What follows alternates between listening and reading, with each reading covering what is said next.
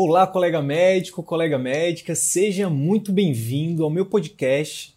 Aqui nesse canal eu vou compartilhar com você conhecimentos teóricos e vivências práticas sobre o tema empreendedorismo médico, o que a escola de medicina não ensina. O meu objetivo é te ajudar, contribuir para que você consiga exercer a medicina com mais excelência, aumentando o seu prestígio na sua área de atuação e assim obter um retorno financeiro compatível com seu esforço e no final de tudo isso, que você consiga alcançar uma qualidade de vida que poucos até hoje conseguiram. Boa tarde, pessoal. Tudo bem? Hoje a gente vai falar sobre o contexto, a gente vai falar do GPS para o médico que trabalha com procedimentos ou cirurgias, né, e que está ali tanto no início de carreira quanto que para o médico que quer fazer a transição. A nossa ideia realmente hoje é colocar tudo que a gente falou anteriormente de forma prática. Se você é nosso aluno, se você ainda não é, esse conteúdo de hoje realmente está muito valioso. Espero que você fique aí com a gente até o final e, e possa se beneficiar dele, tá bom? Então, a gente vai começar por um médico que está ali início de carreira. A gente vai trazer alguns exemplos, a gente gosta sempre de dar exemplo, e o exemplo que a gente, que a gente escolheu hoje foi o dermatologista, né? O médico dermatologista que está ali no início da carreira e aí ele tem, né, tá naquela encruzilhada entre trabalhar para o plano, dar plantões, trabalhar para os outros ou abrir o seu próprio consultório, né, fazer o caminho ali do atendimento particular, que é o que a gente defende, obviamente. Então vamos lá.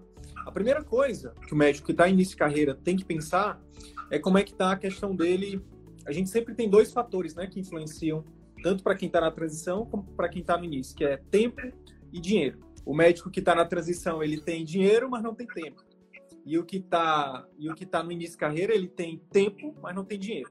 Então, a primeira coisa para o médico início de carreira é ver essa questão financeira, fazer um trabalho ali de gestão financeira mesmo. Aí você tem que pensar, beleza? Eu tenho, eu tenho, a gente já fez nos conteúdos anteriores uma estimativa de quanto você precisa de capital de giro. Capital de giro, para quem não sabe, é o valor que você precisa para fazer sua, seu, sua clínica, seu consultório funcionar pelos primeiros seis meses, pelo menos, pensando ali no pior, no pior cenário. Ou seja, você se você não tiver nenhum paciente novo em seis meses, quanto você precisaria ter para fazer o seu, seu atendimento particular funcionar? A gente fez uma estimativa em conteúdos anteriores, a gente vai usar ele de novo, que é de seis mil reais, tá? Claro que dependendo da região do país que você tiver, dependendo da cidade que você tiver, isso pode ser menos, e pode ser um pouco mais, mas a gente está pegando uma média aqui de 6 mil. Então, 6 mil reais vezes 6 meses daria ali 36 mil reais para você ter de capital de giro. Então, você pode, o ideal é que você tenha uma reserva, né? Que você consiga ter uma reserva. Se você não tiver uma reserva disso, você, a opção seria você ou de se desfazer de algum, algum bem que você tenha, que não seja essencial para sua vida, né? Para ter esses 36 mil. Ou uma outra alternativa seria você dar ali um plantão e meio por semana, também dependendo da região do país, dependendo da especialidade, você pode estar tá ganhando a mais ou menos, mas se você a gente botou aqui uma média de um plantão e meio por semana, você consegue esses 6 mil reais por mês. Né? Então, para quem não tem reserva, seria ali dar um plantão e meio, um plantão e meio a mais por semana, né? Para você ter esses 6 mil para investir no seu atendimento particular. 6 mil de quê, Sidney? Para quem está chegando agora? 6 mil seriam os três investimentos é, primordiais para quem está começando. primeiro e mais importante é a secretária.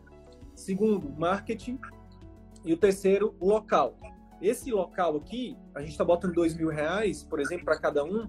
Mas, por exemplo, esse terceiro aqui em relação ao local, pode, você pode é, evitar esse custo fazendo uma boa copy de negociação, fazendo um bom network com um colega que já tem um local, você pagaria porcentagem para ele. Então, você não tiraria esses dois mil do bolso, poderia então ficar ali até 4 mil reais de verba para investir no seu atendimento particular por mês. A gente está falando aqui de 6 mil reais por mês, daria 36 mil, poderia ser 4 vezes 6, 30, é, 24 mil. Uma média de 30 mil reais, né?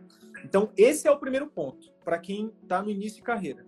E para quem está na transição, Arthur? É, transição, na verdade, entra mais forte essa questão do tempo também, né? Então, não só a parte financeira, não só essa gestão financeira é importante, mas também é importante se gerenciar. Tem, tem muitos colegas que já trabalham ali suas 100 horas, 120 horas semanais.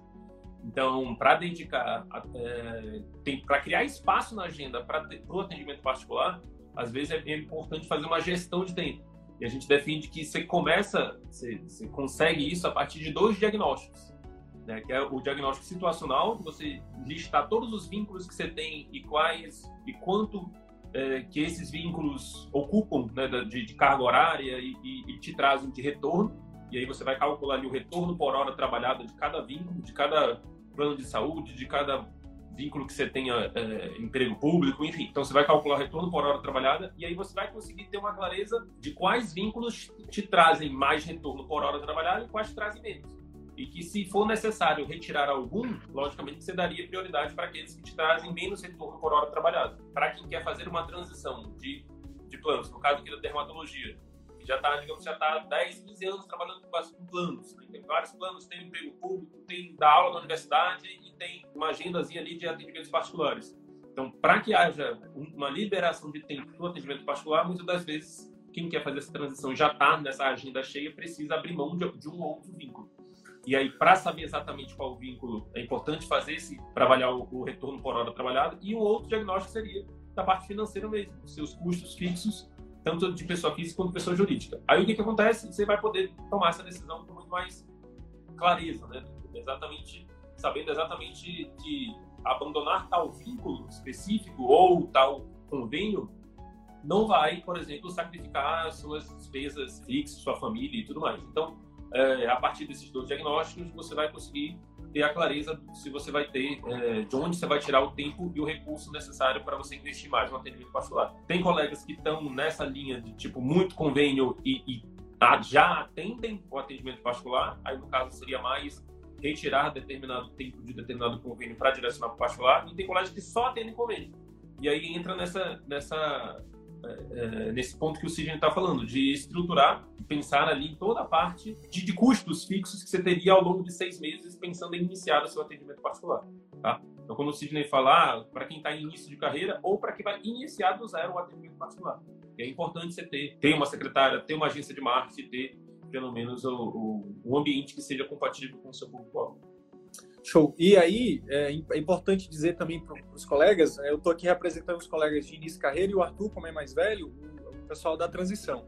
É, então, o pessoal da, da, da, do início de carreira, é importante também não cair na armadilha da conveniência, tá? A gente sempre vai escolher entre conveniência e comprometimento. Então, é muito conveniente, quando você se forma, é, você ser assediado ali pelos planos de saúde, né, e ter ali a captação dos pacientes mais rápido, né, no seu consultório, na sua clínica. Isso é conveniente, mas é, a gente defende que você, a gente te incentiva aí pelo caminho do comprometimento. Se comprometa a aprender, a estruturar e aplicar é, conhecimentos, técnicas e atitudes, né, para você a, atrair esse cliente e poder cobrar o valor que você merece, né, e não e não se não sucumba à conveniência da, da, da sedução do, dos planos ou dos plantões, porque são mais fáceis, porque estão ali mais é, porque exigem menos trabalho, menos comprometimento de você. Então, cuidado para você que tem tempo hoje, que está no início de carreira, não atolar o seu, a sua agenda com planos e com plantões, tá? Cuidado. Muitas vezes, é, muitas vezes, é, é, é, é será que realmente você precisaria dar esse tanto de plantão? Será que muitas vezes você precisaria estar com esse monte de plano? Às vezes você, poxa, que está início de carreira, né? A cultura do Brasil é, é, muito isso, né? A gente às vezes mora na casa dos pais, então tu tem um custo de vida, sei lá, de um, dois mil reais. Para que tu vai dar 10 plantões por mês? Entende? Então, essa também é, esse é um benefício de quem está começando agora, né? Você tem, você tem o maior ativo do mundo, que é tempo. Então, é, é usar com sabedoria. E aí tem um livro que, que tem, me influenciou muito e tem me influenciado, que chama Essencialismo, que eu recomendo muito que todo mundo leia. Ele fala exatamente isso. Qual é a única decisão que você toma hoje que vai impedir de você tomar mil, mil decisões depois? Qual é o, 80-20? O que, que realmente vai fazer diferença na sua vida? Porque tudo que você foca expande. Então, se você focar no plano e no plantão, fica tranquilo que você vai, você vai ter muito faturamento, você vai ter muito plantão, você vai ter muito plano.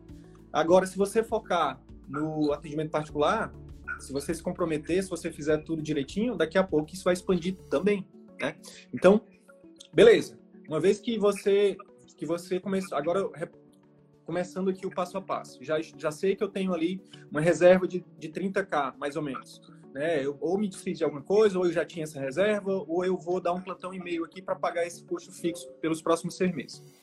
Qual o próximo passo? O próximo passo é você definir o seu posicionamento. A gente já falou disso anteriormente, mas é basicamente você escolher ali dentro da dermatologia, por exemplo, que é o nosso exemplo de hoje, dentro da dermato, o que, que eu iria buscar? Eu iria ver aqui, por exemplo, em Manaus, eu iria escolher, eu ia dar uma olhada no mercado. O que, que tem, qual, qual é o principal é, nicho da dermatologia em Manaus? É estética? Segunda coisa que eu ia levar em consideração, o que, que faz meu coração cantar? Qual é a minha paixão dentro da dermato? É estética? É cirurgia dermatológica? É doenças infecciosas? É, enfim, é, é, câncer? E aí, é, isso eu ia colocar nessa equação. E a terceira coisa era ver o que, que tem demanda. Então, é paixão. A, outra coisa, eu sou muito bom em quê? Qual é o meu know-how? O que que, o que que os meus preceptores durante a residência falavam assim para mim? Cara, você tem jeito nisso né? Pô, tu tem uma boa mão, acho que a cirurgia dermatológica seria bom. Ou então, cara, tu é muito bom de raciocínio clínico, não sei o quê. Então, eu levaria em consideração minha habilidade, o que, que eu gosto e o que tem demanda. Então, a demanda envolve saber o que, que, o que, que a maioria dos colegas estão fazendo, e aí eu buscaria uma outra, eu ia, eu ia me desviar dessa maioria e ia para outra, para alguma lacuna. Obviamente, a gente não conseguiu fazer um estudo mais, mais, mais aprofundado do, do, do mercado aqui de Manaus, mas a gente sabe que a estética é muito forte. A gente tem, por exemplo, um, um, aqui em Manaus, por conta do clima e tudo mais, a gente tem uma incidência, uma prevalência de doenças infecto-contagiosas muito grande que, que envolvem a pele. Então, prova, eu poderia, por exemplo, se eu gostasse disso, se eu fosse muito bom nisso, a partir do momento que eu me posicionasse disso e começar e, e fizesse ações de posicionamento, rapidamente eu ia me tornar uma referência é, se eu fosse dermato e eu realmente fosse por esse caminho, eu iria me tornar uma referência se tratando de doenças infecto-contagiosas dentro da dermatologia aqui no Amazonas, porque eu sei que eu ia ter muita demanda. E, obviamente, já, já matando aqui uma objeção que pode surgir agora para os dermatos, é que é, a partir do momento que eu me torno uma referência em, uma, em qualquer subnicho, de qualquer especialidade, os outros pacientes dos outros nichos, dos outros subnichos, podem também me ver como uma referência e podem me procurar. Não é porque eu estou na parte de, de dermato de doenças infecto-contagiosas que o pessoal que tem ali tem uma suspeita de um câncer que não vai, vai me procurar também. O pessoal da, obviamente eu posso também depois de um tempo faz, as, tomar ações de posicionamento para atrair também o pessoal da estética, que aí vai ficar mais fácil. Eu já vou ser o 01 da, da, da, da parte de doenças infecto-contagiosas então, vai ser mais fácil de eu subnichar rapidamente, de eu tomar ação de posicionamento para atrair também o pessoal da estética. Ou eu posso fazer uma parceria com um preceptor meu, com um colega meu de, de, de residência que, que é da estética e fazer meu, minha clínica ali bombar. Porque, querendo ou não, a gente defende que você pode também, não tem nada de errado, você também dividir ali o seu tempo de técnico, atuando ali, atendendo, fazendo procedimentos, mas você pode também ser empreendedor, trazer, trazer outros colegas que agreguem valor para o seu consultório, para a sua clínica, e obviamente você vai ter um lucro disso, vai estar tá fazendo ali também, é, vai ajudar as pessoas. Então, eu poderia, eu iria por esse lado, né? Eu iria buscar o que realmente faz meu coração cantar, o que tem mais demanda e o que eu tenho mais habilidade e tomaria essas ações. E o pessoal da transição, Arthur, se for no teu caso aí? Pois é, questão de, de posicionamento. É, a partir do momento que a gente saiu daquela primeira decisão, naquela né, primeira gestão de tempo de finanças, todo o resto daqui para baixo ele segue mais ou menos a mesma linha. Então, independente se eu quero fazer uma transição, se eu já estou há muito tempo no mercado, mas eu estou com meus planos de saúde, se eu vou para o atendimento particular, é como se eu tivesse que fazer um, um novo caminho. Por quê? O atendimento particular é uma máxima que a gente sempre defende, o paciente ele procura o médico e não um médico. Então ele vai procurar o médico que tem a maior marca na resolução daquele tipo de problema que o, que o paciente está tendo. Ou a maior marca em ajudar o paciente a alcançar determinado sonho. Né? Ele tem um sonho de ter uma pele super lisa, enfim, chutando. Então, o médico que se posiciona, o dermato que se posiciona na estética e está ali toda hora produzindo conteúdos na internet, está toda hora em eventos, está toda hora em ações de posicionamento que mostra para o público que ele é um dos, um dos, grandes nomes capazes de ajudar os pacientes a alcançar aquele sonho ou resolver aquela dor, é, esse médico vai, uma, vai ter uma preferência muito maior na cabeça do cliente na hora dele procurar alguém se ele precisar. Nesse ah, caso, nesse caso, Arthur, o colega que já está aí há um tempo, que já é professor universitário, que tem doutorado, que, que é referência na cidade dele ali, que já tem nome na cidade dele, Basta ele abrir o consultório que os pacientes vão vir? Não, pois é, é isso que eu estou falando, né? Quando ele vai para o atendimento particular, ele tem que iniciar como se ele tivesse que iniciar do zero. Ele tem que iniciar a construção da marca dele do zero. Logicamente que no início ele vai ter ali um, um boca a boca positivo dessas pessoas que já conhecem ele e tudo mais. Só que isso não sustenta no médio prazo né, é, se não houver ações de captação de clientes e se não houver processos mais intensivos de construção de marca. E essa construção de marca depende, depende prioritariamente. Assim, a primeira ação que você tem que fazer é justamente essa que você acabou de falar, o posicionamento. É você definir qual é a sua área de atuação, é, qual é a sua sub-área de atuação, é, estudar o mercado para ver se já tem outras pessoas que já estão no atendimento particular fortes em determinada área, e aí você vai tomar uma decisão de se você vai brigar com essa pessoa para tentar rachar ali clientes, que no início a gente não recomenda muito, ou se você vai brigar no bom sentido, né? Você vai é, abrir uma, um, um, um estabelecimento oferecendo o mesmo serviço. Mas uma outra opção que, você, que o Sidney falou que é a mais interessante é você pensar numa sub-área dentro da sua área maior, da sua área mãe, é, pensando em ser o primeiro a ser lembrado naquela sub-área. E aí depois você vai pode escalar um pouco mais para cima. Então, eu começo aqui, digamos, dando um exemplo aqui que tu, tu falaste, é, tu falaste das doenças infecto, é, para, é, doenças infecciosas, eu vou puxar aqui do lado da cirurgia dermatológica, digamos assim. Então, eu vi que tem muita gente na minha cidade trabalhando com estética. Então, quero ir para o lado, vou começar falando mais sobre a parte de cirurgia dermatológica. Dentro da cirurgia dermatológica, eu puxo para a demanda positiva. O que, que acontece? Esse contexto de demanda positiva e demanda negativa ele é muito forte. As pessoas elas tendem, digamos assim, a pagarem um pouco a mais para serviços de demanda positiva. O que, que é isso? Serviços onde você procura visando uma melhoria, visando estética, visando melhoria de performance, melhoria de, enfim, aspectos positivos.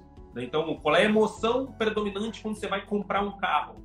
Quando você vai fazer uma cirurgia plástica, por exemplo, para, enfim, prótese, enfim, coisas mais da parte da nariz, então, nariz, nariz. Então, geralmente são áreas que você pode cobrar um pouco maior porque as pessoas estão envolvidas em emoções positivas, emoções de ganância, de ambição, de desejo, de sonho. Então, essas emoções positivas as pessoas tendem. É por isso, é, isso que é isso que explica, por exemplo, o, o, o, fato do dermato, do cirurgião plástico, a própria nutrologia e ter um retorno maior, por exemplo, ter, ter, um, ter a possibilidade de cobrar mais, é isso? Sim, justamente. Por quê? Porque os pacientes, quando eles. É, uma vez eu estava trabalhando, eu atendi um paciente que era dentista, e ele falava exatamente isso também na área deles lá, é, o paciente não, não gosta de pagar, por exemplo, 200, 300 reais numa restauração, mas paga 3 mil reais no procedimento estético de, enfim, algum desses aí que tá tendo, tem essas confusões todas de pode, não pode fazer, enfim.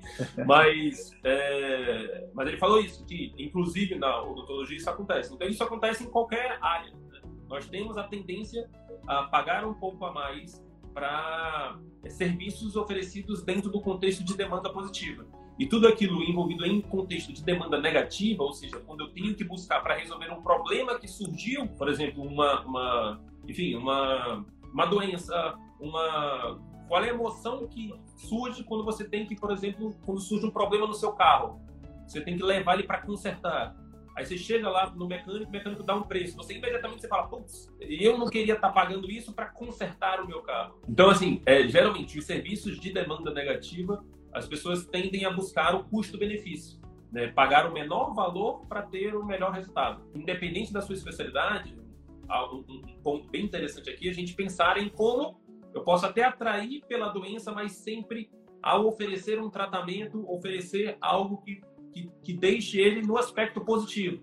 Então, ó, eu, é, sou, vou abrir aqui meu consultório focado em cirurgia dermatológica. O que eu quero é pegar essa pessoa que está com, uma alteração de pele que vai precisar de uma cirurgia e deixá-la no melhor aspecto de pele possível e aí já entra é, da cirurgia dermatológica, eu já associo no meu tratamento alguns, algumas, alguns aspectos estéticos, enfim, algum procedimento, botox, ácido hialurônico, enfim, aí vai a parte técnica de vocês. Então, você vende o que ele quer e entrega o que ele precisa. Entrega o que ele precisa. Isso. Então, você pode até se posicionar, falar mais, ser aquela pessoa, ser reconhecida como alguém da cirurgia dermatológica, digamos assim. Mas aí, no final, na sua comunicação com o cliente, você pode conduzi-lo para o aspecto positivo. Tá? Não só para a resolução daquele determinado problema, mas para é, otimização da estética dele, otimização da saúde da pele, otimização do quadro geral de saúde dele. Tá? Isso vale para todas as especialidades. Né? Então, eu sou um cirurgião que trato vesícula. Beleza. Mas depois que eu retirei a vesícula, será que você não pode conduzir esse paciente para um aspecto mais positivo de hábitos, de saúde, enfim? E isso tende a. Aí você pode nem ser exatamente você, mas associar outros serviços na sua clínica para conduzi-lo para um aspecto mais positivo. Isso tende, o cliente tende a pagar um valor a mais quando ele é quando ele está envolvido em um serviço de demanda positiva. Então a gente já falou do planejamento financeiro, do planejamento de tempo, já falou da definição de nicho, subnicho e, e, e aí consequentemente vem a definição do público-alvo. Né? Você define a sua área de atuação, você define na sua especialidade a sua sub-área de atuação e aí você vai fazer um estudo do público-alvo, exatamente quem são aquelas pessoas que podem se interessar por aquele, por, esses, por essa sub-área. Então, talvez o paciente que busca é, a resolução de uma cirurgia dermatológica é diferente de um paciente da estética. Talvez a idade seja diferente, os interesses, o comportamento seja diferente. Então, toda a sua comunicação precisa é, ser direcionada para atender as dores desse paciente ou para atender os anseios e os sonhos desse paciente. Beleza. Uma vez, então, que a gente já fez o nosso planejamento estratégico de tempo, de dinheiro, a gente já fez o nosso é, já definiu o nosso posicionamento, agora a gente entra na definição dos nossos diferenciais competitivos também, que a gente já falou anteriormente. E a gente vai esmiuçar aqui quais são os diferenciais competitivos que a gente defende, né? E o primeiro é o programa de acompanhamento. Então, por que diferencial competitivo? Tudo aquilo que gera o efeitual, ou seja, que surpreende o seu paciente, obviamente que o encanta, é, te diferencia dos seus concorrentes te diferencia de quem não faz. Então, a primeira coisa que a gente defende que você faça, que é extremamente é, prático e, e que você não vai gastar dinheiro com isso inicialmente, é exatamente definir quais são os parâmetros, quais são os serviços, a questão educacional e os serviços extras que você vai estruturar no seu programa de acompanhamento intensivo. Como o Arthur falou, a gente a partir de agora a gente defende que tanto quem está no início de carreira quanto quem vai para o caminho da transição ali, sair do plano do plantão para o particular, é, é basicamente a mesma rota. Algumas nuances a gente vai pontuar, mas aqui, por exemplo, seria interessante você definir, a gente é, definiria aqui qual parâmetro que a gente escolheu. Parâmetro seria acompanhar ali uma foto da lesão. Então, pegando aqui a cirurgia dermatológica, eu fiz, eu fiz um procedimento, né? E aí, no, no primeiro dia, a minha secretária vai mandar mensagem, a gente cria um grupo de acompanhamento, e a secretária vai mandar uma, vai mandar uma, uma mensagem pedindo para o paciente mandar a foto do pós-operatório imediato. E aí a gente acompanha. Depois no D3, depois no D7, depois no D14. E aí vai depender do procedimento, quantos Ds você vai acompanhar.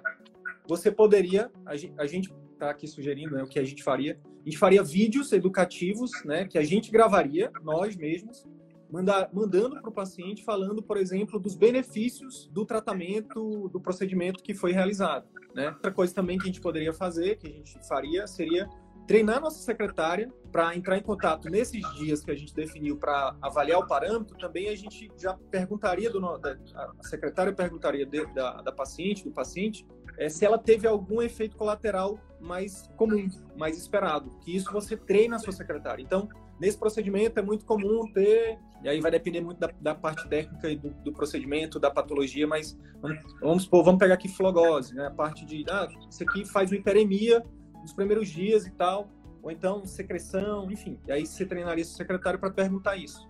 Ou se você prescreveu alguma medicação que você sabe que tem um efeito colateral esperado, também treinar isso. E seriam alguns parâmetros. Além disso, você poderia também, a gente faria também, buscaria uma parceria com o salão de beleza para no final do tratamento você oferecer ali um mimo para sua paciente, para seu paciente. Seria salão, um dia de salão de beleza, um dia de beleza, né? E aí ali você já já faria uma, uma, uma espécie de prova social para ela tirar uma foto, né? Geraria um efeito alto, porque ela não estaria esperando, né? E a chance de, de isso causar uma mídia positiva para você seria muito grande, dela fazer uma foto, postar no Instagram, te marcar, né? De forma espontânea, sem você pedir, sem nada disso. Esqueci de alguma coisa? Acho que é isso, né, Arthur? Não, é isso. O... Então, a partir do momento que a gente está totalmente definido em relação à, à, direção que a gente vai seguir, né, a área de atuação, a gente precisa focar nesses diferenciais. Como que a gente vai gerar uma percepção de encantamento no cliente? E a gente defende que esse, é, esse encantamento seja gerado ao longo de toda a jornada dele com você. Então, principalmente na a conduta que você vai seguir, na consulta médica, né, na, ao longo da experiência dele na clínica, né, e através do seu marketing, você utiliza de ferramentas, utilize formas de você se diferenciar. E a gente vai exemplificar exatamente isso. O Cirino acabou de exemplificar como você pode diferenciar o seu, a sua conduta.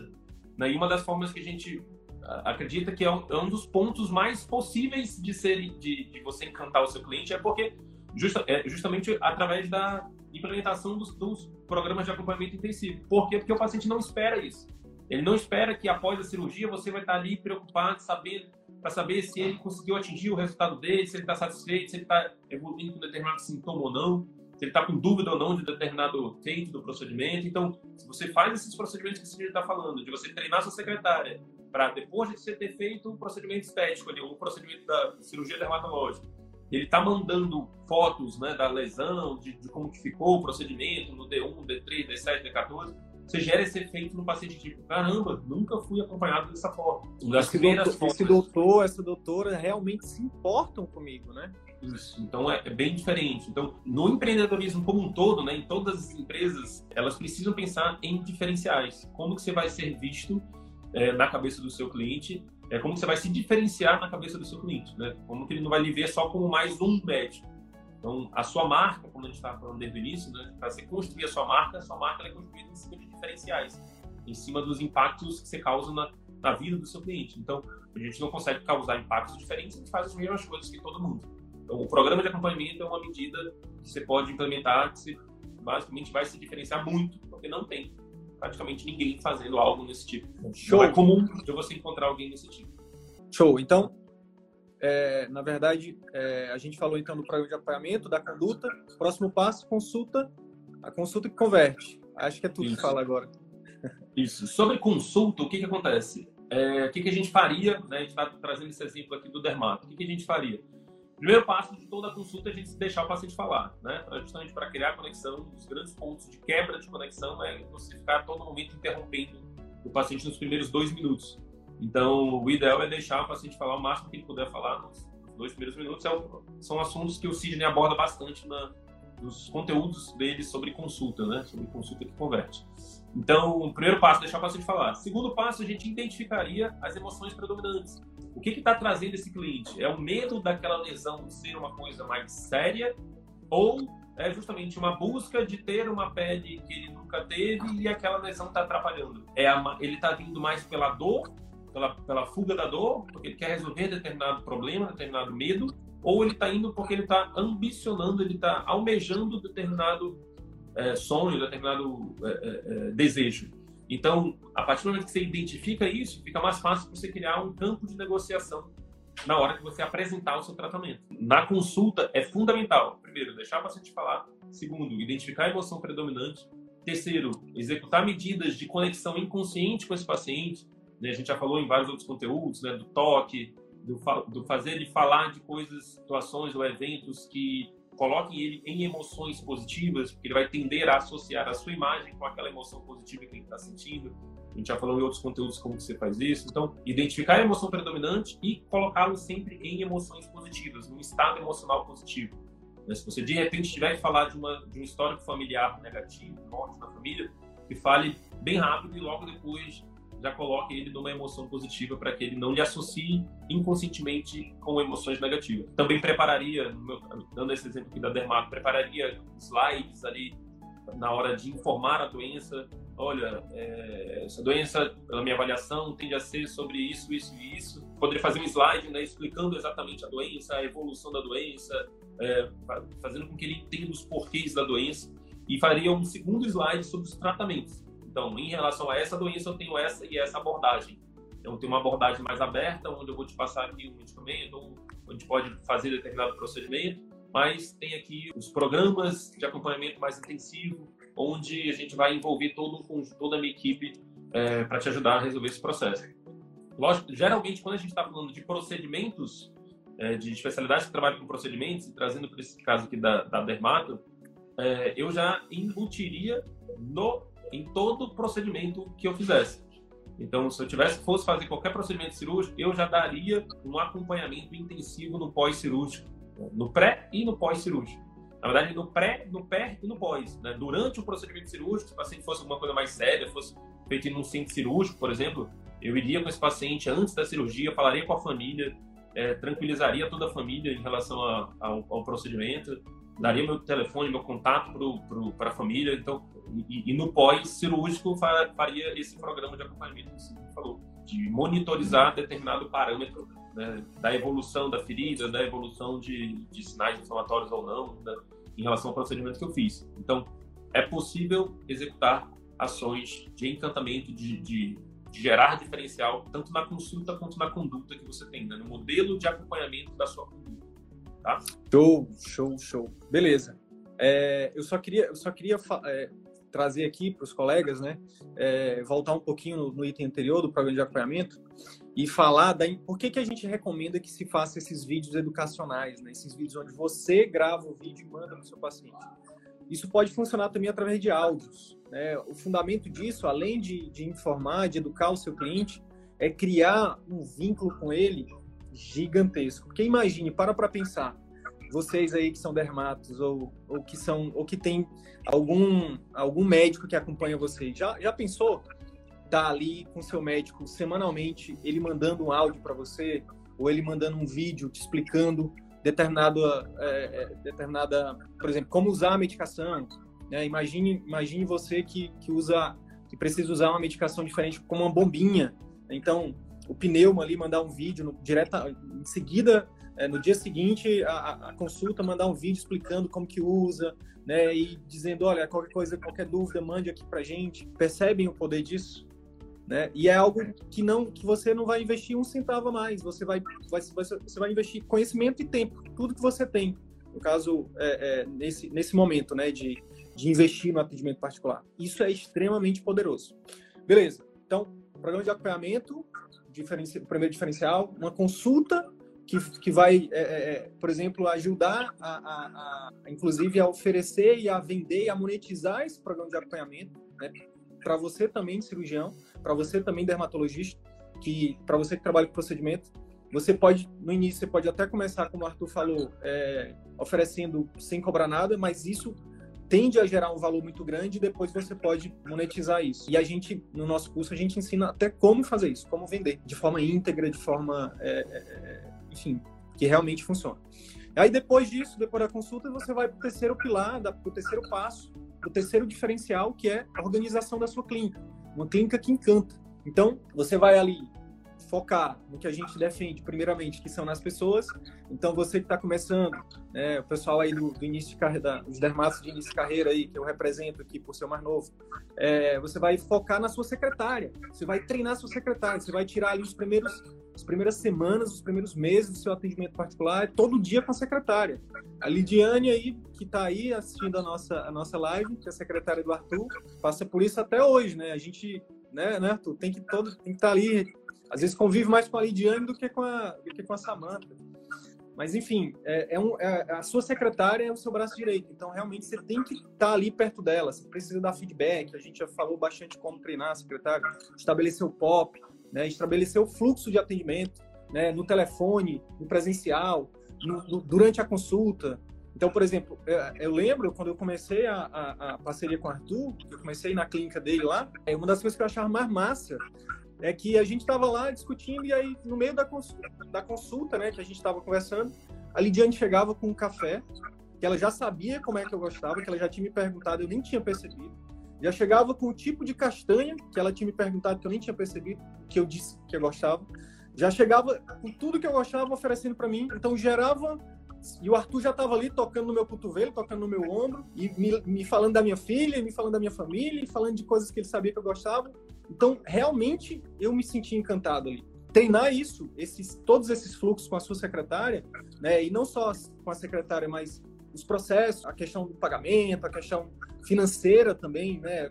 Como que vai fazer, como, onde vai lançar, como que vai lançar, né? É, é, enfim, tudo isso, né? Você, é, essa é a prioridade, né? Fazer esses, esses procedimentos operacionais padrões, né? Fazer esses treinar, esse e aí a partir disso, a partir do momento que você estabelecer, você treinar, botar isso em prática e dar feedback e ir melhorando isso aos poucos.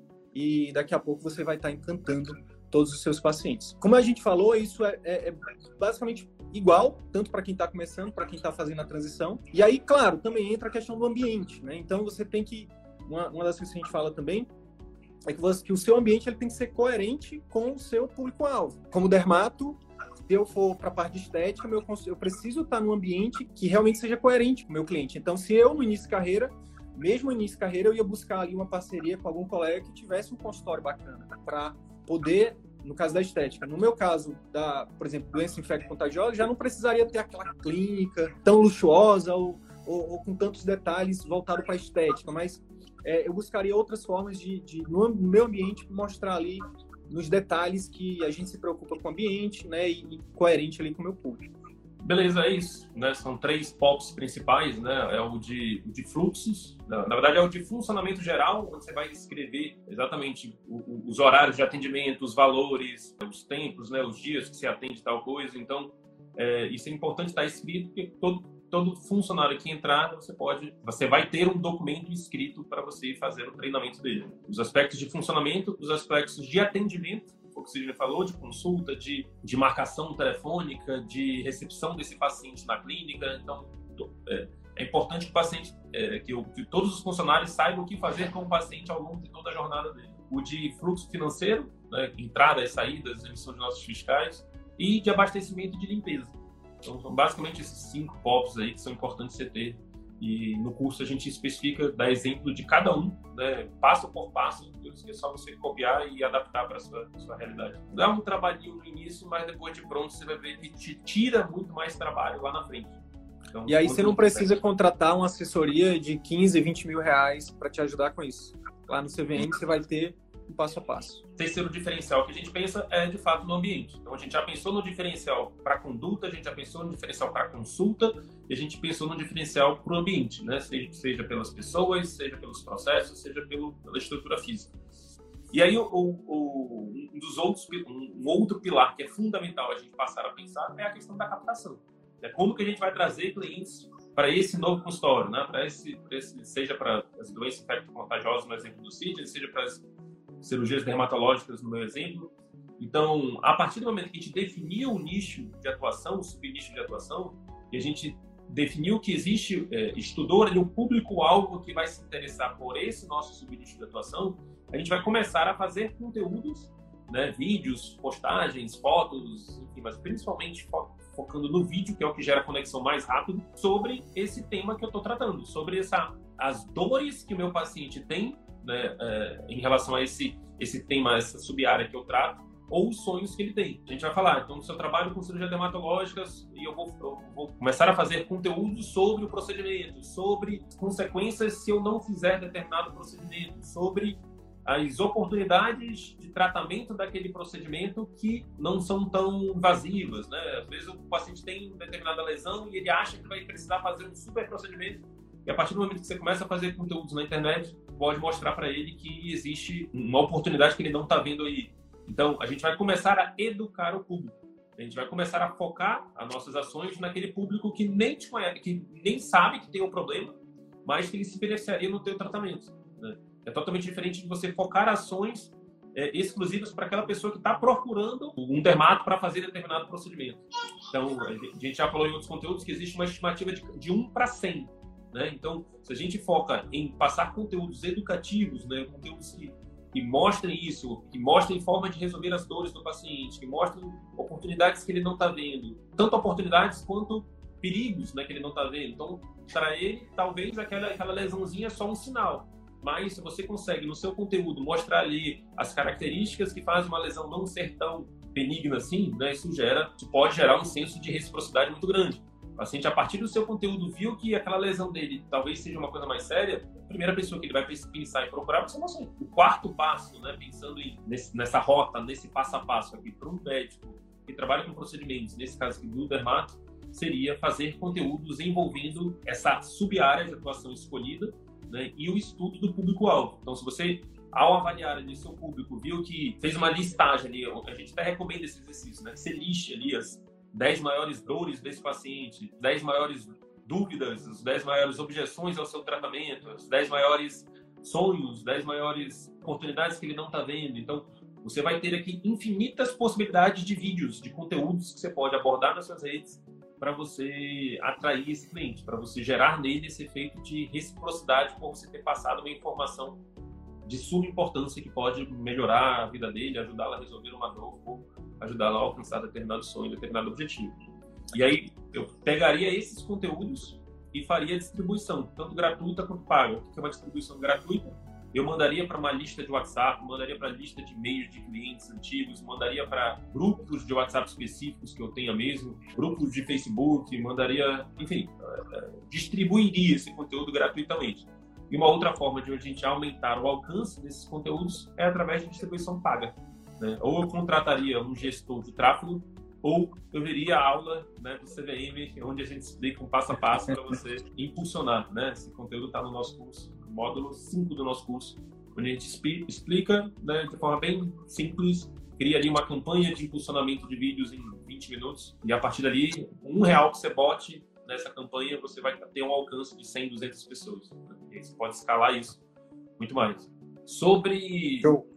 Vídeos, Sidney, falei tudo, faltou falar alguma coisa sobre essa parte do marketing? Pois é, eu, eu, eu, eu é, só queria complementar então, é porque na verdade a gente inverteu aqui, tá pessoal? Erro meu, vou assumir aqui publicamente.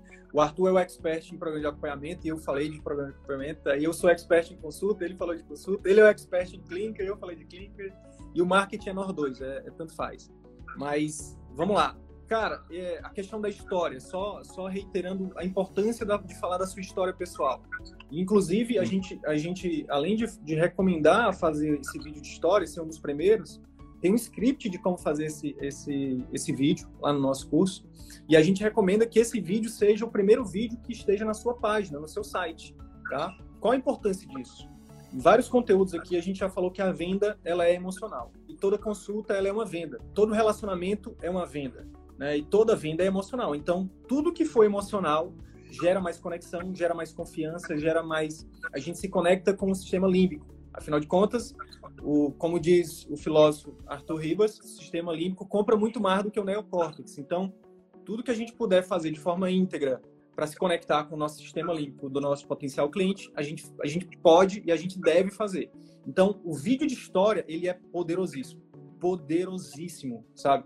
Então, é, quando você conta por que, que você decidiu fazer medicina, e aí você, conta os, aí você conta um pouco da sua história dos picos e dos vales, né? e todo mundo tem pico e vale. O que, que é pico? Pico é, é o sucesso, você e o vale é, é, é, é, o, é o momento de fracasso ali. Então, por exemplo, é, se você estiver lá no nosso canal do Telegram, um dos conteúdos que estão lá atrás, né? Os conteúdos estão todos lá.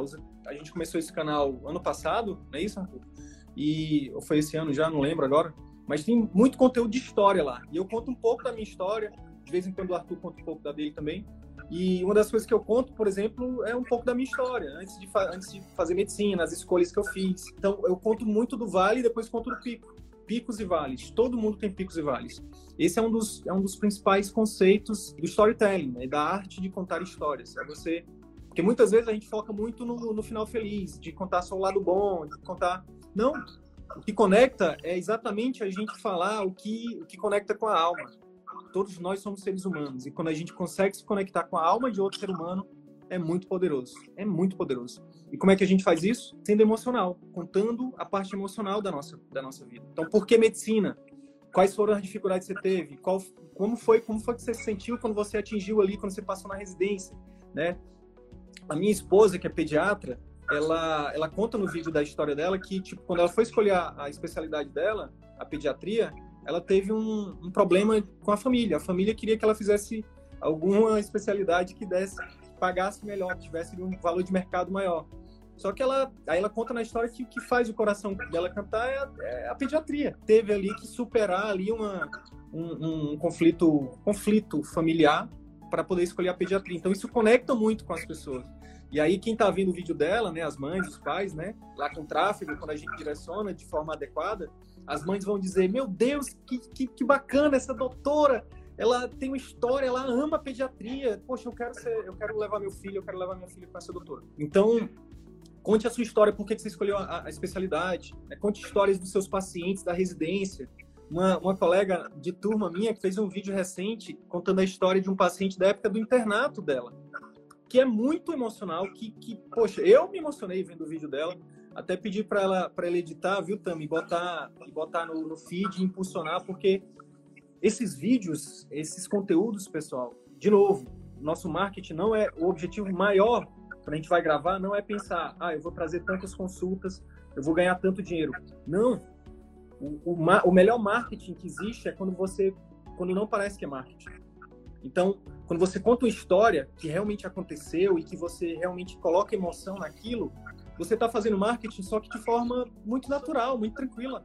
que é a forma que eu faço, que a gente faz aqui no CVM. Esses vídeos emocionais, eles tendem a ter um, um, um, uma capacidade de viralização, de compartilhamento muito grande e, e mais do que isso, de ajuda, né? De, de, então, no caso da história dela, ela fala lá de uma paciente, enfim. Então, conta histórias, seja de vocês, seja dos pacientes de vocês, seja de histórias dos familiares de vocês. O Arthur conta muita história dele, né? Aí tem a jornada do herói, que você que também é uma coisa do storytelling, né? Que você conta que você é, relutou muito, né? Você tinha uma dificuldade, você relutou muito até que você decidiu e aí você foi lá e superou isso. Aí tem o retorno. Então, enfim, é o que se você for estudar storytelling, você vai ver que os que tá lá tudo em, no Jorge no, no Star Wars, na Senhor dos Anéis, Harry Potter, eles usam a mesma coisa. E a gente pode também usar isso, tá? Então, conte a sua história pessoal. É um dos primeiros e mais importantes conteúdos. Conte história de pacientes também. Então, por exemplo, sem expor o nome do paciente, sem, sem mostrar vídeo, sem mostrar o rosto, sem mostrar o nome. Por exemplo, se atendeu no seu consultório um paciente que tem uma história bacana, que tem um, um, pico e vale legal. E conte isso. É. Conte isso. O, a história ela é uma ferramenta fantástica para você juntar vários outros gatilhos. Né? Então, é, é, é, muito comum as pessoas fazerem postagens dos médicos, fazerem postagens da doença em si. Então, nesse exemplo aqui, cirurgia dermatológica. Então, eu pego a doença lá, melanoma, e aí fala da doença melanoma. Ao passo que é, a pessoa que, que só vai te, se interessar por ver aquele conteúdo se ela souber que ela tem melanoma. Então, ao, se em vez de falar da doença, você falar do sintoma, isso tende a atrair muito mais a atenção dos pacientes, dos potenciais pacientes. E a história, ela é uma, é uma ferramenta que você tem para falar dos sintomas. Então, ah, certa vez eu atendi um paciente que ele chegou com uma mancha e a mancha era de tal tamanho, parecia, não era mais parecida com um sinal porque ela não tinha bordos regulares, enfim, aí você, você especifica. E ela, a, veio, a ela veio por outro motivo, e aí eu vi a lesão, ela nem estava preocupada. Exatamente. Então, a partir da, da, do storytelling, é, você consegue colocar ali os sintomas, você consegue colocar ali a, a, possibilidade de tratamento, é, os seus diferenciais. Então, aí nós fizemos um diagnóstico e nós começamos a fazer o tratamento. Aqui, como a gente faz um programa de acompanhamento, eu pedi para ela me mandar a lesão em dia 1, dia 2, dia 3, dia 4 e aí eu passei todas as orientações de pré-operatório que ela devia fazer, só que infelizmente ela não fez algumas das orientações que eu falei e ela acabou evoluindo com tal lesão. Só que como a gente acompanha diariamente o pós-cirúrgico, a gente já conseguiu tomar uma medida e já conseguiu melhorar, e, enfim, aí você vê que sua história ela tem picos e vales. E, e as pessoas se conectam com isso, né? Elas se conectam. E ela intensifica uma série de outros gatilhos. Aí, só nesse, nesse, nesses 30 segundos que o Arthur falou, ele falou, de, do, ele falou do gatilho da autoridade, ele falou do gatilho, do gatilho da prova, ele falou, do gatilho, ele, ele falou dos benefícios do tratamento, já respondeu a pergunta da nossa colega, perguntando se eu posso falar do marketing, eu posso falar na minha propaganda, do meu programa de acompanhamento? Pode. O melhor marketing é aquele que você está fazendo marketing sem precisar fazer marketing. Uma coisa é você falar, gente, me procurem, eu agora tenho um programa de acompanhamento. Isso é uma forma que a gente não defende e você pode fazer um conteúdo, por exemplo, contando a história de um paciente e você descrever isso como o Arthur fez. Exatamente, vender sem vender. E aí, e aí... É, tem outro, tem outro vídeo, um outro, uma outra linha editorial de vídeos também que é extremamente importante, que é você fazer é, quais são as, as objeções do seu paciente para fazer o seu procedimento. Então, falando de procedimento, com certeza uma objeção que é muito grande é o medo de agulha, o medo de anestesia. Vai doer, e as complicações, enfim, e quais são as principais, é, vai doer muito, os efeitos colaterais. Cada um desses dessas perguntas que eu fiz aqui é um vídeo que você pode fazer de um, dois minutos, ou você pode fazer um videozão raiz, que a gente chama, um vídeo bem completo, de 30, 40 minutos, você pode fazer uma live sobre isso, e aí depois você recorta em pedaços pequenos, divide um, um minuto e meio, e você impulsiona isso lá no seu Facebook para atingir milhares de pessoas, e é assim que você constrói a sua marca a live ela tem um poder muito grande que ela te dá praticidade. Né? A gente, às vezes, eu tinha esse, esse receio no início. Eu passei a fazer mais live por causa do Sidney. Essa objeção, né? Eu tinha essa, essa objeção no início de, ah, mas e se eu fizer a live aqui e aparecer só três, quatro gatos pingados na minha live? É, por quê? Porque o meu pensamento estava no imediato. Estava né? ali na, na mensagem que eu estava passando no momento da live. Só que o mais importante da live não é o conteúdo que você passa naquele momento. É o vídeo que você vai gravar disso daí e, e que você vai lançar depois. Então, esse, todas as nossas lives são gravadas. A gente, desses, desses vídeos aqui, a gente extrai pequenas ideias de dois, de um a dois minutos e joga esses pequenos vídeos como iscas. Então, a live ela te permite isso, né? te permite você fazer um vídeo grande, denso, sobre determinado assunto e depois ter assunto pequenininho para cortar e para jogar nas suas redes por um mês, por exemplo. Então, é, não, não, importa se você está com duas, três, quatro pessoas vendo a live. Nossa live, às vezes, dá, enfim, já deu de 5 a 50 pessoas, mas o importante para a gente não é o momento aqui, e sim o depois, tá? O último ponto aqui que a gente poderia fazer também como estratégia de captação era uma rede de, de potenciais parceiros né? sejam parceiros outros médicos, sejam parceiros outras especialidades afins, né? clínicas de estética, cabeleireiros, é, áreas onde se busca beleza, onde se no caso aqui do dermato, né? onde se busca é, cuidados com a pele, ou então centros de estética, spa, enfim, são áreas ah, ou estabelecimentos ou potenciais parceiros ou outras especialidades que podem, quem sabe, direcionar para sua para sua clínica, para seu consultório. Então é isso. Se de alguma forma esse conteúdo agregou algum valor para a tua carreira médica, eu vou te fazer dois pedidos. O primeiro é que você compartilhe esse episódio com seus amigos médicos, pelos grupos de WhatsApp, nas suas redes sociais. E o segundo pedido é que você visite as minhas redes sociais, o Instagram, o Facebook, o YouTube. Procura lá Dr. Wilder e Sidney Guimarães. Você vai ter acesso a muito mais conteúdo sobre empreendedorismo médico que a Escola de Medicina não nos ensina. Beleza? Até o próximo episódio. Valeu!